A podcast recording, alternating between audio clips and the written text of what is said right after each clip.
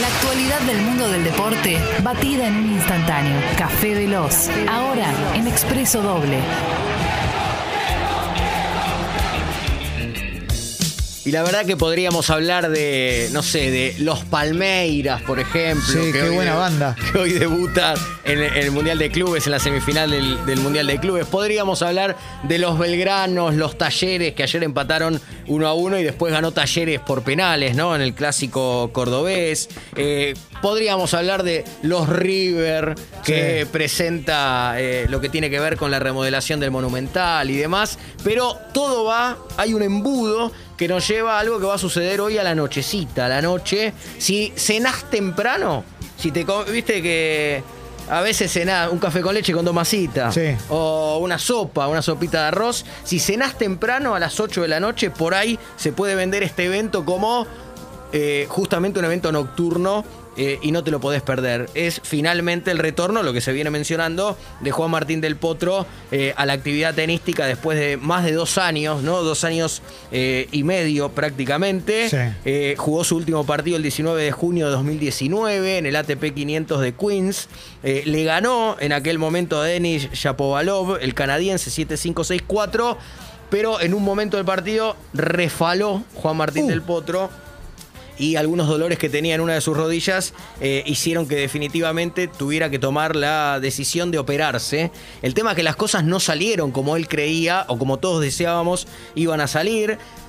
Lo operaron en junio de 2019, lo operaron en enero de 2020, lo operaron en agosto del 2020 y No, finalmente en marzo de 2021, eh, siempre de la misma rodilla, de la rótula de la rodilla derecha. Si a eso le sumamos tres operaciones de muñeca izquierda más una de muñeca derecha, se fue transformando Juan Martín del Potro en un tenista, ya lo era, un deportista excepcional, pero que fue lidiando cada vez con más dolores. Tremendo, Y sí. encuentra en esta jornada de hoy, además enfrentando a un compatriota, Fede del Bonis, una manera, según contó en conferencia de prensa, de volver, pero casi de volver para irse, ¿no? Claro, para claro. poder despedirse dentro de una cancha. Lo que dicen Totalmente. habitualmente los deportistas. Sí, sí, sí. Eh, hay una cuestión eh, como sentimental en este enfrentamiento de hoy porque Fede Del Bonis fue uno de los que ayudó a Del Potro, porque hay que decirlo así, y los tenistas Sí. que compartieron con él aquel equipo saben que fue así, ayudó a Del Potro a ganar la Copa Davis en 2016.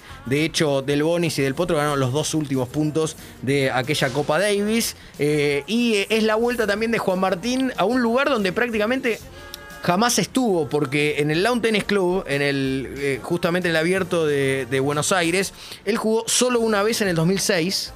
eh, y perdió en el debut contra Juan Carlos Ferrero, Uh, eh, contra el- eh, el, el español. Mosquito era. El mosquito. Mirá. el mosquito. ¿Llegó al número uno Juan Carlos Ferrero en un momento? Muy poquito. Sí, cuando llega, tipo. Chino Ríos. Claro. Viste, cuando llegas una semanita. Sí, sí, totalmente. do- dos semanitas. y eso fue.